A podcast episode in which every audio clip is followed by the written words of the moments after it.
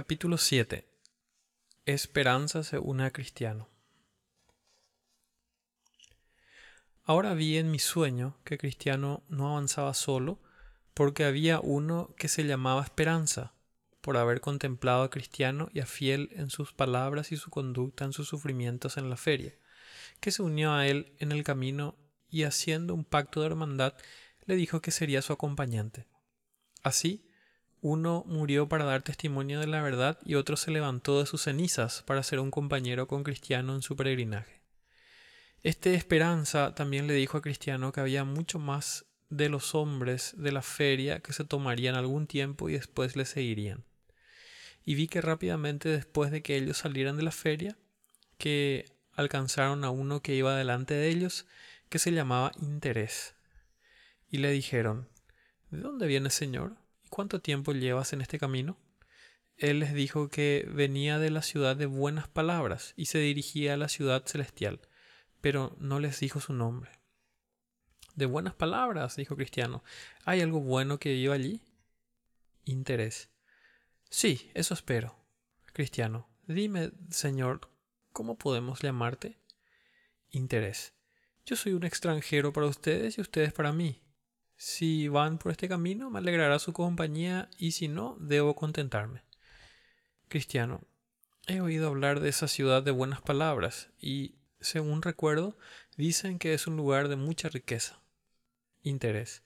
Sí, te aseguro que es así y tengo allí muchos familiares ricos. Cristiano, dime, ¿quiénes son tus familiares allí si es que puedo preguntarlo? Interés. Casi toda la ciudad y en particular el señor voluble, el señor oportunista, el señor buenas palabras, de cuyos ancestros tomó el nombre de la ciudad. También el señor halago, el señor dos caras, el señor cualquier cosa y el clérigo, clérigo de nuestra parroquia. El señor dos lenguas era hermano de mi madre por parte de padre. Y para decir verdad, yo me he convertido en un caballero de buena calidad. Sin embargo, mi bisabuelo era barquero que miraba hacia un lado y remaba hacia el otro, y yo obtuve la mayor parte de mis posesiones con la misma ocupación. Cristiano, ¿eres un hombre casado? Interés. Sí, mi esposa es una mujer muy virtuosa, hija de una mujer virtuosa. Ella era la hija de mi señora simulación y por eso provenía de una familia muy honorable, y ha llegado a tal pedigrí que sabe cómo trasladarlo a todos, desde un príncipe hasta un campesino. Es cierto que diferimos en cierto modo de la religión de los más estrictos, pero en dos pequeños puntos. Primero, nunca nos esforzamos para ir contra viento y marea. Segundo, siempre somos de los más celosos cuando la religión camina con sus zapatillas de plata. Nos encanta caminar con ella en las calles cuando brilla el sol y la gente la aplaude. Entonces Cristiano se apartó un poco hasta su compañero Esperanza, diciendo Pasa por mi mente que este es interés de buenas palabras y si es así, tenemos a un villano en nuestra compañía, como los que habitan en aquella zona. Entonces dijo Esperanza, Pregúntale, creo que no debería avergonzarse de su nombre. Así que Cristiano se acercó a él otra vez y le dijo, Señor, hablas como si supieras algo más de lo que sabe todo el mundo, y si no me equivoco creo que sé quién eres. ¿No es tu nombre, señor Interés, de buenas palabras? Interés. Ese no es mi nombre, sino un sobrenombre que algunos que no pueden soportarme me han puesto, y debo contentarme con soportarlo como un reproche, al igual que otros buenos hombres han soportado los suyos antes que yo. Cristiano. Pero ¿no le diste ninguna ocasión a los hombres para que te llamen así? Interés. Nunca, nunca. Lo peor que hice nunca eh, lo peor que hice nunca para darles ocasión de ponerme ese nombre fue que siempre tuve la suerte de acertar en mi juicio con los tiempos presentes, cualquiera que fuesen, y me salió bien. Pero si las cosas han sido así, las considero una bendición, pero que los maliciosos no me carguen de reproche por eso. Cristiano, pensé que eras el hombre del que oí hablar y para decirte lo que pienso, y para decirte lo que pienso, me temo que ese nombre es más adecuado para ti de lo que estás dispuesto a creer. Interés. Bien, si así lo piensas, yo no puedo ayudarte. Encontrarás en mí que soy un buen compañero si es que aún quieres admitirme en tu compañía. Cristiano. Si vienes con nosotros, debes ir contra viento y marea, lo cual percibo que va en contra de tu juicio. También debes aceptar la religión aunque vista harapos, al igual que cuando vista zapatos de plata, y permanecer a su lado cuando esté atada con grillos, al igual que cuando camine por las calles entre aplausos. Interés. Tú no debes imponerme nada, ni señorear sobre mi fe. Déjame libre y permite que vaya con ustedes. Cristiano. Ni un paso más, a menos que hagas lo que te propongo, como hemos hecho nosotros. Entonces dijo Interés, Nunca abandonaré mis viejos principios, ya que son inofensivos y provechosos. Si no puedo ir con ustedes, entonces seguiré como antes de que me alcanzasen, yo solo, hasta que me alcance alguno que se alegrará de mi compañía. Y vi en mi sueño que Cristiano y Esperanza la abandonaron, y se mantuvieron a distancia de él. Pero uno de ellos al mirar atrás vio a tres hombres que seguían al señor Interés, y he aquí que cuando le alcanzaron, él les hizo una gran reverencia, y ellos también le elogiaron. Los nombres de esos hombres eran señor apego al mundo, señor amor al dinero y señor avaricia. Hombres que eran conocidos del señor Interés, porque habían sido compañeros de escuela cuando eran niños, y les enseñó un tal señor acaparador, maestro en la escuela, en amor a las ganancias, que es una población con mercado en el condado de Codicia, en el norte. Este maestro les enseñó en el arte de conseguir, ya fuese por violencia, fraude, halago, mentira, o por llevar un disfraz de religión. Y esos cuatro caballeros habían alcanzado un alto grado del arte de su maestro, tanto que cada uno de ellos podría haber tenido una escuela propia. Bien, y cuando, como he dicho, se saludaron, se saludaron, el señor Amor al Dinero le dijo al señor Interés, ¿quiénes son los que van en el camino por delante de nosotros? Porque Cristiano y Esperanza estaban aún al alcance de la vista. Interés. Son un par de hombres de un país lejano que van en peregrinaje a su modo. Amor al dinero. Ay, ¿por qué no se quedaron? para que pudiéramos haber tenido su buena compañía, porque ellos y nosotros, y tú, Señor, espero, vamos todos en peregrinaje. Interés. Nosotros ciertamente sí, pero los hombres que van delante son tan rígidos y aman tanto sus propias ideas, y tienen en poca estima las opiniones de otros, que a pesar de lo piadoso que sea un hombre, si no está de acuerdo con ellos en todo, le alejan de su compañía. Avaricia. Eso está mal, pero leemos de algunos que son rectos en exceso, y la rigidez de tales hombres prevalece en ellos para juzgar y condenar a todos excepto a ellos. Pero dime, ¿qué y cuántas eran las cosas en que diferían? Interés. Pues ellos, con su terquedad, concluyen que es obligación apresurarse en su viaje en todos los tiempos, y yo estoy a la espera de viento y marea ellos están a favor de arriesgarlo todo por Dios y yo estoy a favor de aprovecharlo todo para asegurar mi vida y mi hacienda. Ellos quieren aferrarse a sus ideas, aunque todos los demás hombres estén contra ellos. Pero yo estoy a favor de la religión siempre que los tiempos y mi seguridad la soporten. Ellos defienden la religión cuando está en harapos y desprecio, pero yo estoy a favor de ella cuando camina con zapatillas de plata a la luz del sol y con aplauso. Apego al mundo. Ay, tienes razón. Señor Interés, yo por mi parte considero necio a quien, teniendo la libertad de mantener lo que tiene, es tan poco sabio como para perderlo todo. Seamos sabios como serpientes. Es mejor cegar la hierba cuando brilla el sol. La abeja se oculta tranquila durante el invierno y sale solamente cuando puede obtener un beneficio con placer.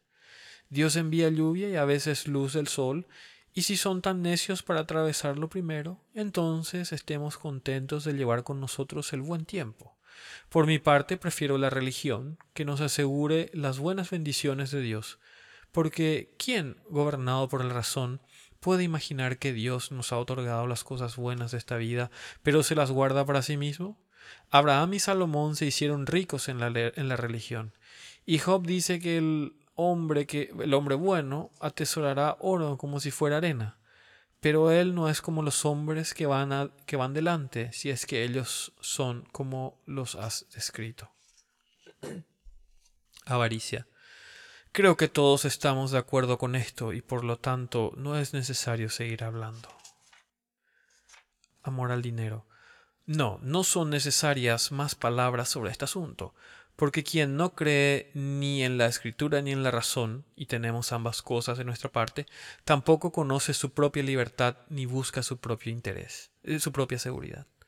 Interés. Hermanos míos, nosotros, como ven, vamos todos en peregrinaje, y para alejarnos mejor de cosas que son malas, permitan que les proponga esta pregunta. Supongamos que un hombre, ministro o mercader, tuviera delante una ventaja para poder conseguir las buenas bendiciones de esta vida y, sin embargo, no pudiera llegar a ellas sino al menos en apariencia, al volverse extraordinariamente celoso en algunos puntos de la religión, que antes no había practicado. ¿No puede usar este medio para llegar a su fin y aún así seguir siendo un hombre honesto? Amor al dinero. Veo dónde quieres llegar con tu pregunta, y con el permiso de estos caballeros, me esforzaré para dar, por dar una respuesta, y antes contestaré tu pregunta en cuanto a un ministro. Supongamos, supongamos que un ministro, un hombre digno que solo posee un pequeño beneficio, tiene ante sus ojos una ganancia mucho mayor, y también tiene ahora una oportunidad de conseguirla. Sin embargo, debe hacerlo siendo más estudioso, predicando con más frecuencia y celo, y debido a que el ánimo del pueblo lo requiere, alterando algunos de sus principios. Por mi parte no veo razón alguna para que un hombre pueda hacer eso, dado que tenga un llamado y muchas otras cosas además, y siga siendo un hombre honesto, porque 1. Su deseo de obtener mayor beneficio es legítimo. Esto no puede contradecirse, ya que la providencia lo ha puesto delante de él. Por lo tanto, entonces, puede obtenerlo si puede sin poner obstáculos por motivo de conciencia. 2. Además, su deseo de ese beneficio le hace ser más estudioso, un predicador más celoso, etc. Y así le hace un mejor hombre. Sí, le hace, mejorar, lo cual está de acuerdo con la mente de Dios. 3. En cuanto a hacer concesiones por el ánimo de su gente, al disentir y alterar algunos de sus principios. A. Tiene un sentimiento de abnegación. B. Tiene una conducta dulce y amigable. Y C. Es más apto para la función ministerial. 4. Concluye entonces que un ministro que cambia lo poco por lo mucho no debería ser juzgado como avaricioso por hacerlo, sino más bien, ya que ha mejorado por eso en su trabajo, ha de ser considerado como quien sigue su llamado y la oportunidad que ha llegado a sus manos de hacer el bien. Y ahora a la segunda parte de la pregunta que concierne al mercader que has mencionado. Supongamos que tal persona tiene un empleo pobre en el mundo, pero al volverse religioso puede mejorar su mercado, quizá obtener una esposa rica o clientes mucho mejores para su tienda. Por mi parte no veo razón alguna para que eso no se haga con legitimidad, porque uno, volverse religioso es una virtud, sea cual sea el medio empleado para hacerlo. Dos, tampoco es ilegítimo obtener una esposa rica o más clientes para mi tienda. Tres, además, el hombre que así se vuelve religioso consigue lo que es bueno de quienes son buenos, al volverse él mismo bueno. Por lo tanto, tiene una buena esposa y buenos clientes y buena ganancia y todo eso por volverse religioso, lo cual, lo cual es bueno. Por lo tanto, volverse religiosos para obtener todo eso es un plan bueno y provechoso. Esa respuesta planteada así por el señor amor al dinero a la pregunta del señor interés fue muy aplaudida por todos ellos. Por lo tanto, llegaron a la conclusión de que todo ello era muy sano y ventajoso. Y como y como pensaban que ningún hombre podría contradecirla, y debido a que Cristiano y Esperanza estaban aún al alcance de la vista, acordaron juntamente plantearles la pregunta en cuanto los alcanzasen y también porque se habían opuesto antes al señor interés. Entonces los llamaron y ellos se detuvieron y se quedaron quietos hasta que les alcanzaron. Pero ellos acordaron mientras caminaban que no el señor interés, sino el señor apego al mundo debería proponerles la pregunta porque suponían que la respuesta que le dieran a él sería independiente del fragor que había surgido entre el señor interés y ellos cuando se separaron un poco antes. Así que les alcanzaron y después de breves saludos el señor apego al mundo propuso la pregunta a Cristiano y a su compañero y les pidieron que respondieran si podían. Cristiano. Incluso un bebé en la religión puede responder otras mil preguntas como, como esa. Porque si es ilegítimo seguir a Cristo por el pan, tal como lo es cuánto más abominable es hacer de él y de la religión un pretexto para conseguir y disfrutar el mundo? Tampoco encontramos que ningún otro pagano, hipócrita, diablo o brujo tenga esa opinión. 1. paganos, porque cuando Amor y Siquem quisieron las hijas y el ganado de Jacob y vieron que no tenían otra manera de llegar a ellos sino por ser circuncidados, les dijeron si cada varón de los nuestros es circuncidado como todos ellos lo son, ¿no serán nuestro, nuestros también su ganado y su sustancia y sus hijas? Lo que ellos querían conseguir era sus hijas y su ganado, y su religión fue el pretexto que utilizaron para llegar a ellos. Lean la historia completa. 2. Los fariseos hipócritas también eran de esta religión, fingían hacer largas oraciones, pero su intención era conseguir las casas de las viudas y el juicio de Dios sobre ellos fue mayor condenación. 3. Judas, el diablo, también era de esta religión. Él era religioso por dinero para poder poseer lo que había en la bolsa, pero se perdió, fue rechazado y fue el hijo de perdición. 4.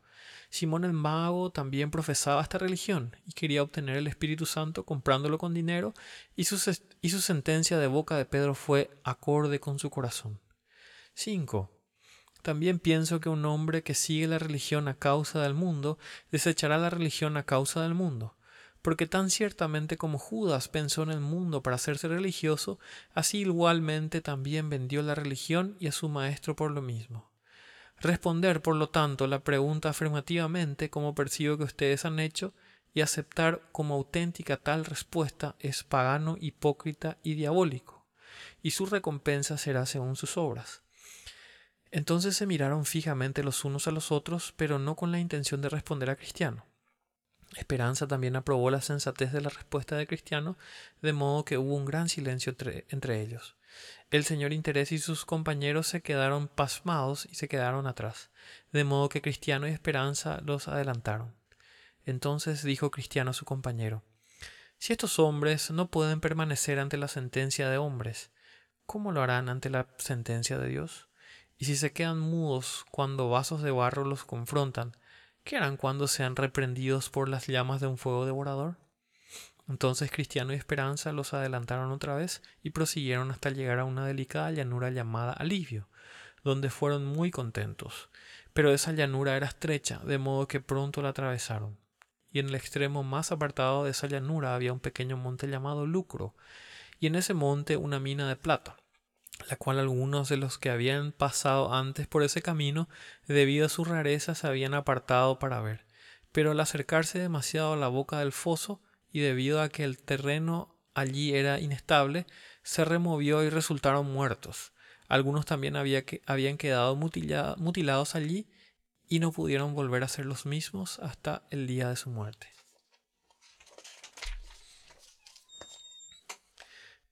Entonces vi en mi sueño que un poco apartado del camino sobre la mina de plata estaba de más caballerosamente para llamar a los viajeros a que se acercaran a verla, y les dijo a Cristiano y a su amigo Vengan aquí y les enseñaré algo. Cristiano ¿Qué es tan merecedor de que nos apartemos del camino para verlo? De más, de más. Aquí hay una mina de plata y se puede cavar un poco para encontrar tesoros. Si se acercan con un poco de trabajo ustedes mismos podrán encontrar riquezas. Esperanza. Vayamos a ver. Cristiano. Yo no, pues he oído hablar de este lugar antes y de los muchos que han muerto aquí. Y además ese tesoro es un lazo para quienes lo buscan, porque les obstaculizan su peregrinaje. Entonces Cristiano llamó además, diciendo ¿No es peligroso este lugar? ¿No ha obstaculizado muchos en su peregrinaje? Además, no es muy peligroso excepto para quienes no tienen cuidado. Pero se sonrojó mientras decía esas palabras. Cristiano, no nos acerquemos ni un paso, sino sigamos por nuestro camino. Esperanza, te aseguro que cuando llegue interés, si recibe la misma invitación que nosotros, él se acercará hasta aquí para ver. Cristiano, no tengo duda de eso, porque sus principios le conducen de ese modo, y apuesto lo que quieras a que él muera aquí. Demás, ¿No quieren acercarse a ver? Cristiano. Además, tú eres un enemigo de los caminos rectos del Señor de este camino, y ya has sido condenado por apartarte tú mismo por uno de los jueces de su Majestad. ¿Y por qué quieres llevarnos a nosotros a la misma condenación? Además, si nos apartamos, nuestro Señor el Rey ciertamente se enterará y nos pondrá en vergüenza cuando podríamos estar confiadamente delante de Él. Demás clamó otra vez que él también pertenecía a su fraternidad y que si ellos se retrasaban un poco, él también caminaría con ellos. Cristiano. ¿Cuál es tu nombre? ¿No es el mismo con el que te he llamado? Demás. Sí, mi nombre es Demás y soy hijo de Abraham. Cristiano. Te conozco. Eh, Giesi era tu bisabuelo y Judas tu padre, y tú has seguido los pasos de ellos. Es una burla diabólica la que usas. Tu padre fue colgado por traidor y tú mereces y tú no mereces mejor recompensa. Puedes estar seguro de que cuando lleguemos hasta el rey le hablaremos de tu conducta. Y así prosiguieron su camino. Entonces Interés y sus acompañantes fueron visibles de nuevo en el camino, y ellos, ante la primera invitación, se acercaron además. Ahora bien, no estoy seguro de si cayeron en el foso al mirar por su boca o si se metieron para acabar o si se asfixiaron en el fondo por los vapores que suben normalmente. Pero lo que sí observé es que no se les volvió a ver en el camino. Entonces cantó Cristiano. Interés y demás están de acuerdo. El uno llama, el otro corre para de su lucro poder participar. Así que se ocupan en el mundo, no prosiguen y no se les ve más. Y ahora vi que justamente al otro lado de esta llanura los peregrinos llegaban a un lugar donde había un viejo monumento. Al lado del camino y al verlo ambos quedaron perplejos debido a lo extraño de su forma, porque les parecía como si hubiera sido una mujer transformada en forma de columna. Por lo tanto, allí se quedaron mirando, pero durante un rato no pudieron ver, no pudieron saber qué debían hacer allí. Al final Esperanza vio que encima de la cabeza había unas palabras escritas de modo inusual. Pero al no ser él un erudito, llamó a Cristiano, pues él tenía cultura, para ver si podían descifrar el significado. Y él se acercó y después de pensar un poco descubrió que el escrito decía Acuérdense de la esposa de Lot. Y se lo, y se lo leyó a su compañero, después de lo cual ambos concluyeron que era la columna de sal en que la en que la esposa de Lot se había, se había transformado por mirar atrás con un corazón codicioso cuando iba huyendo de, de Sodoma para ponerse a salvo. Esa imagen repentina y sorprendente les dio ocasión para este discurso. Cristiano. Ah, hermano mío, esta es una escena razonable. Llegó oportunamente a nosotros después de la invitación que demás nos hizo a acercarnos a mirar el monte Lucro. Y si hubiéramos ido tal como él deseaba y como tú te, inclinabas a hacer, hermano mío, sé que nos habría sucedido lo que a esta mujer. Seríamos un espectáculo para que contemplase, contemplasen quienes llegasen después. Esperanza.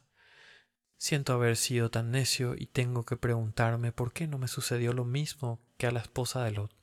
Porque ¿Dónde estaba la diferencia entre ella y yo? Ella solo miró atrás y yo tuve el deseo de ir a ver. Bendita sea la gracia y me avergüenzo de que alguna vez tal cosa estuviera en mi corazón. Cristiano. Consideremos lo que vemos aquí para ayuda, para ayuda nuestra en el futuro.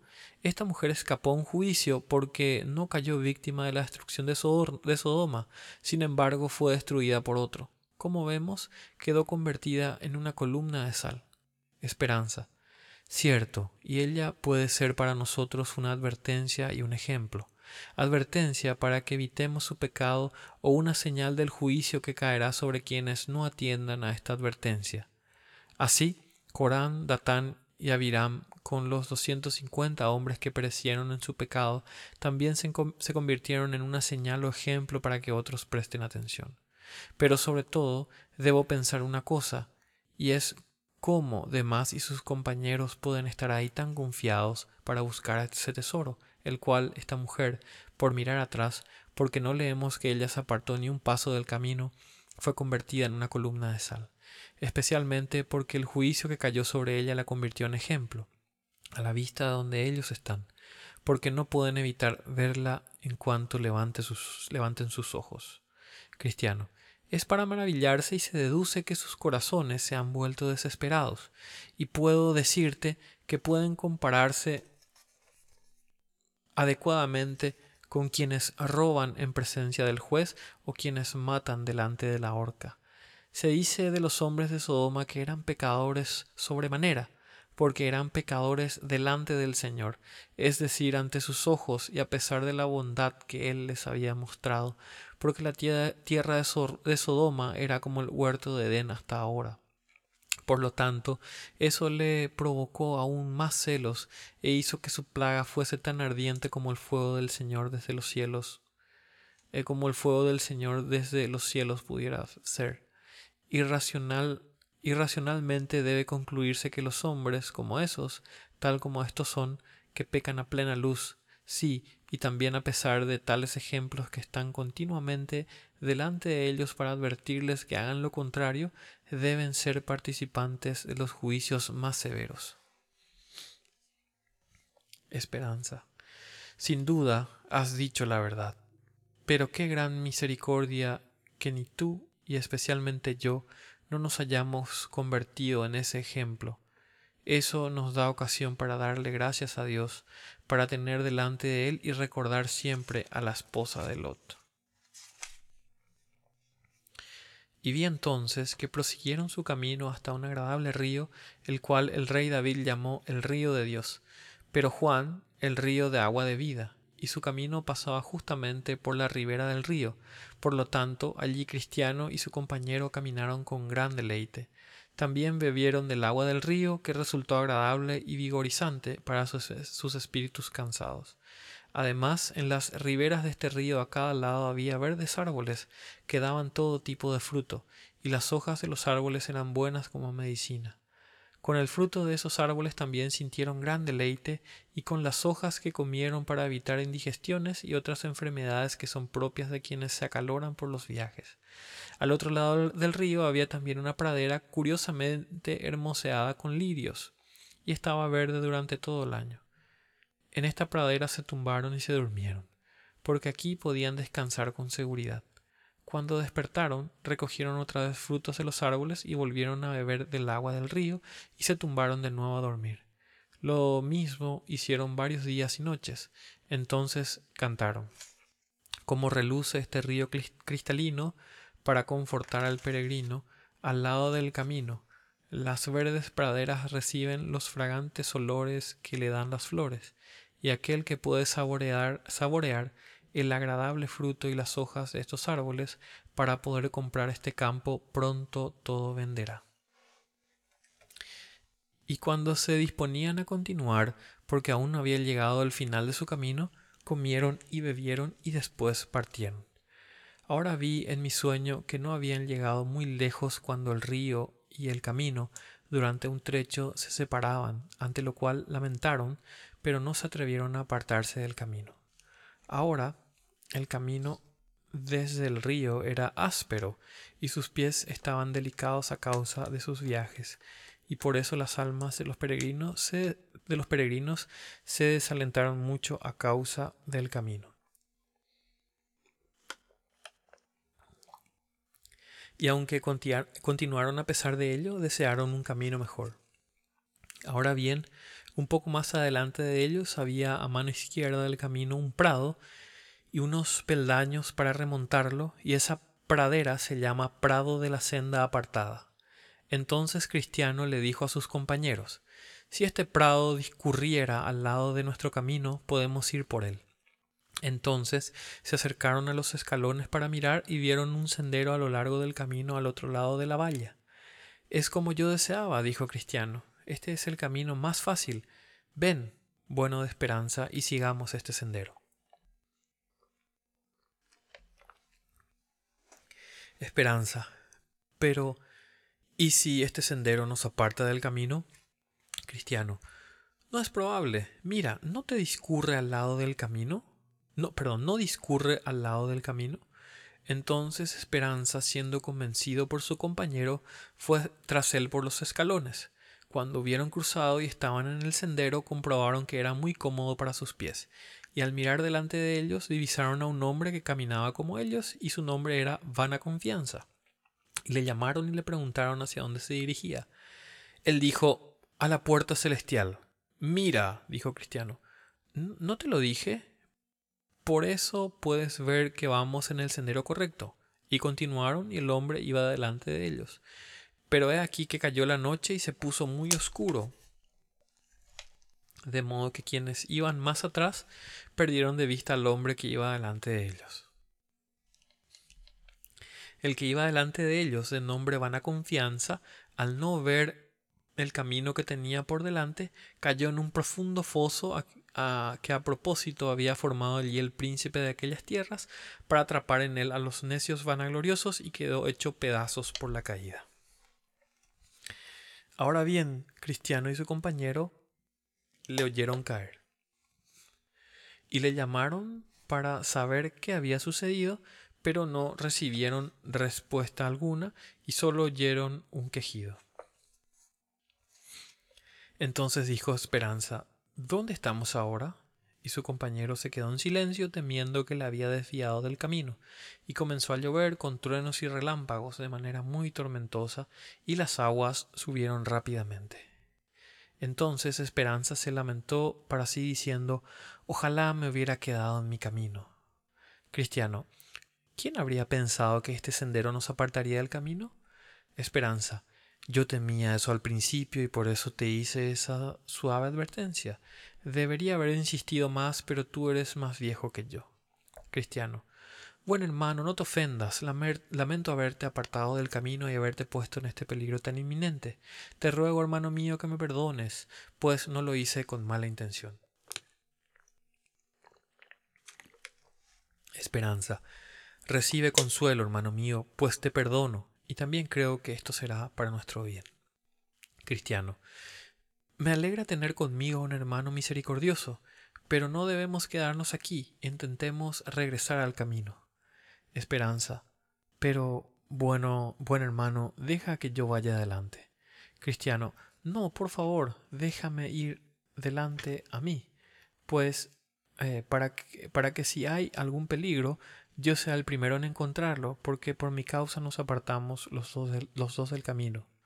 Esperanza, no, tú no irás delante porque al el estar tu mente angustiada puede llevarte a que te apartes de nuevo del camino. Entonces, para aliento de ellos, oyeron la voz de uno que decía, vuélvete por el camino, por donde fuiste, vuelve a estas tus ciudades. Pero para entonces las aguas estaban muy crecidas y por esa razón el camino de regreso era muy peligroso. Entonces pensé que es más fácil apartarse del camino donde estamos que regresar cuando nos hemos apartado. Sin embargo, se aventuraron a regresar pero estaba tan oscuro y las aguas estaban tan crecidas que el regreso podría haberse en el regreso podrían haberse abogado nueve o diez veces. Tampoco pudieron, a pesar de su mucha diligencia, regresar a los escalones aquella noche. Por lo tanto, al fin pudieron llegar a un pequeño refugio y allí se sentaron hasta que llegase el día, pero al estar cansados se quedaron dormidos. Y no muy lejos del lugar donde ahora estaban, había un castillo llamado Castillo de, la Duda, cuyo dueño era el gigante de desesperación y en sus terrenos era donde estaban durmiendo. Y al levantarse temprano, en la mañana, y recorrer sus terrenos, agarró a Cristiano y a Esperanza durmiendo en sus tierras. Entonces, con una sonrisa áspera eh, y áspera voz, les despertó y les preguntó de dónde venían y qué hacían en sus tierras. Ellos eh, le dijeron que eran peregrinos y que se habían perdido. Entonces dijo el gigante Esta noche han entrado aquí pisando y durmiendo en mis tierras, y por lo tanto deben de venir conmigo.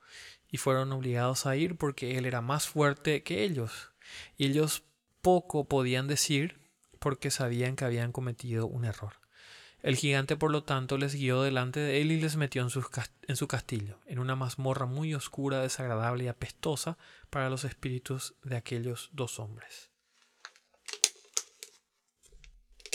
Y allí estuvieron desde la mañana del miércoles hasta la noche del sábado sin comer bocado ni beber nada, sin luz y sin nadie que se interesara por ellos. Por lo tanto, allí estuvieron en aquella celda, lejos de amigos y conocidos. Y en ese lugar Cristiano sintió doble tristeza porque debido a su consejo poco sabio, ambos se encontraban en esa angustia. Y el gigante de desesperación tenía una esposa que se llamaba Desconfianza. Y cuando él se fue a la cama le dijo a su esposa lo que había hecho, es decir, que había tomado un par de prisioneros y lo había metido en su mazmorra por haber entrado sin permiso en sus tierras. Entonces le preguntó también qué sería mejor que les hiciera. Y ella le preguntó quiénes eran y de dónde venían y hacia dónde iban. Y él se lo dijo. Entonces, ella le aconsejó que cuando se levantase al otro día debía golpearlo sin misericordia. De modo que cuando él se levantó, agarró un garrote de madera y fue a la mazmorra donde ellos estaban y allí comenzó a injuriarles como si fueran perros, aunque ellos no le devolvieron ni una sola palabra. Entonces abalanzó sobre ellos y los golpeó sin misericordia, de tal modo que ellos no podían resguardarse ni darse la vuelta sobre el piso. Después de aquello se fue y los dejó solos allí, para dolerse de su desgracia y para lamentar su angustia. Y todo aquel día ellos no hicieron otra cosa sino dar suspiros y amargos lamentos. La noche, la, la noche siguiente ella, al hablar con su esposo un poco más sobre ellos y al entender que aún estaban vivos, le aconsejó que les dijera que ellos mismos pusieran fin a su vida. Por lo tanto, cuando llegó la mañana acudió a ellos tan bruscamente como antes, y al percibir que estaban muy dolidos por las heridas que les había causado el día anterior, les dijo que como ya nunca saldrían de aquel lugar, lo único que podían hacer era poner fin a sus vidas, ya fuese con cuchillo, con cuerda o con veneno. Porque, les dijo, ¿escogerían seguir con vida cuando está plagada de tanta amargura? Pero ellos deseaban que les dejase ir. Con eso, él les miró agresivamente y acercándose a ellos rápidamente, él mismo habría puesto fin a sus vidas si no hubiera sido porque sufrió uno de sus accidentes, porque a veces sufría accidentes cuando hacía buen tiempo y no pudo usar su mano. Por lo tanto, se retiró y les dejó para que considerasen qué querían hacer.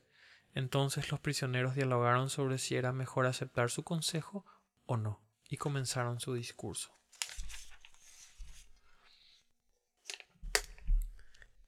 Cristiano. Hermano, ¿qué haremos? La vida que ahora vivimos es miserable. Por mi parte no sé si es mejor vivir así o morir. Mi alma tuvo por mejor la, estrangulación que la vida, y el sepulcro es más fácil para mí que esta mazmorra. ¿Seremos gobernados por el gigante? Esperanza. Ciertamente nuestra actual condición es penosa, y la muerte sería mucho más bienvenida para mí que vivir así para siempre. Pero sin embargo, consideremos que el Señor del país al que nos dirigimos ha dicho no matarás a otra persona, mucho más entonces se, nos prohíbe aceptar su consejo de poner fin a nuestras vidas. Además, quien mata a otro comete asesinato contra su cuerpo, pero quien se mata a sí mismo ha de matar cuerpo y alma a la vez. Y además, hermano mío, hablas de alivio en el sepulcro, pero has olvidado el infierno al cual ciertamente van los asesinos, porque ningún asesino tiene vida eterna, etc. Y consideremos otra vez que toda la ley no está en manos del gigante de desesperación. Otros, hasta donde hasta donde puedo entender, también ha sido capturado otros han sido capturados por él y sin embargo, sin embargo han escapado de su mano. ¿Quién sabe si Dios que hizo el mundo puede causar que ese gigante de desesperación muera? o que en algún momento u otro pueda olvidarse de encerrarnos, o que dentro de poco tiempo tenga otro accidente delante de nosotros y pueda perder el uso de sus miembros. Y si eso alguna vez vuelva a suceder, por mi parte estoy decidido a cobrar valentía e intentar todo lo que pueda para librarme de su mano. Fui un necio por no intentar hacerlo antes, pero sin embargo, hermano mío, seamos pacientes y soportemos un poco más. Puede que llegue el momento que nos produzca una feliz liberación, pero no seamos nosotros nuestros propios asesinos. Con esas palabras Esperanza sí moderó la mente de su hermano y continuaron juntos en la oscuridad aquel día en su triste y penosa condición.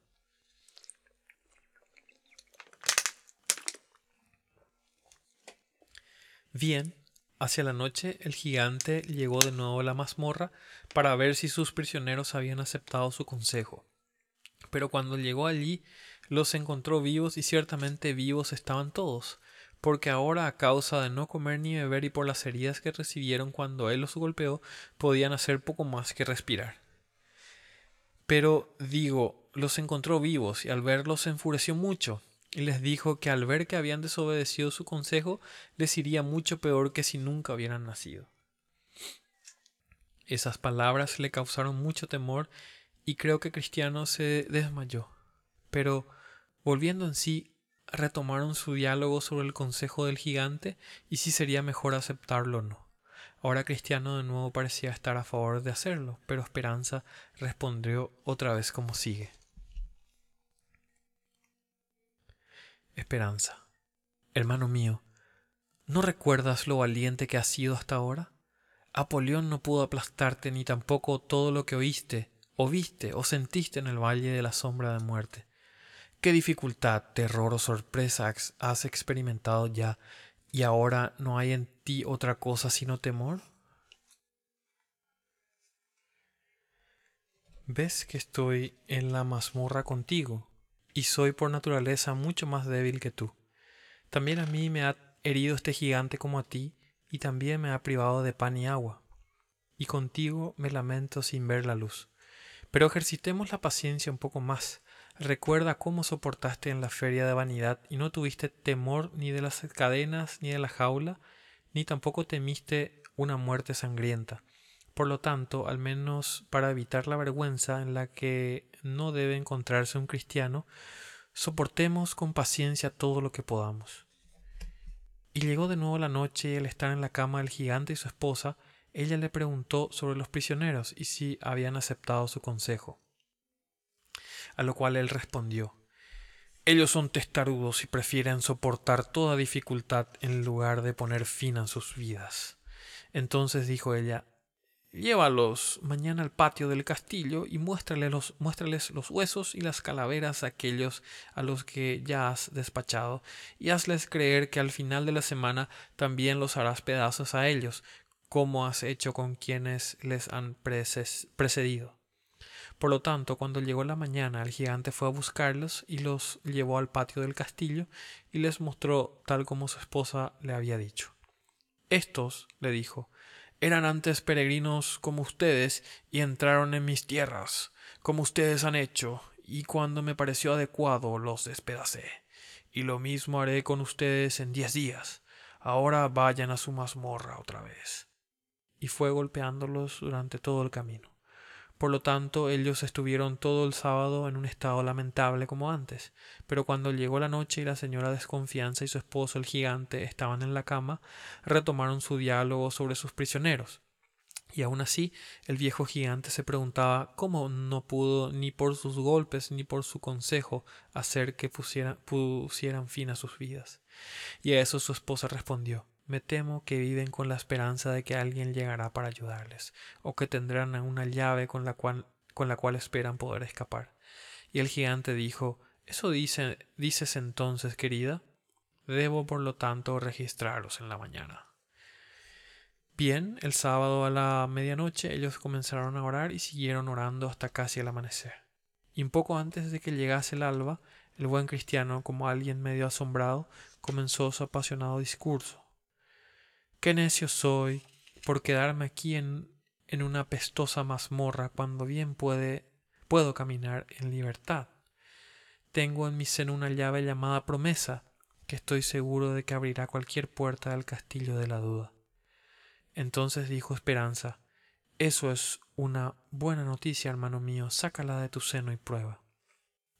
Entonces Cristiano la sacó de su seno y comenzó a probar en la puerta de la mazmorra, cuyo candado, cuando él giró la llave, cedió y la puerta se abrió con facilidad, y Cristiano y Esperanza salieron de allí. Entonces fue hasta la puerta exterior que conduce al patio del castillo y con su llave abrió también esa puerta. Después fue a la puerta de hierro porque también había que abrir esa, pero ese candado estaba muy duro. Sin embargo, aún así la llave lo abrió.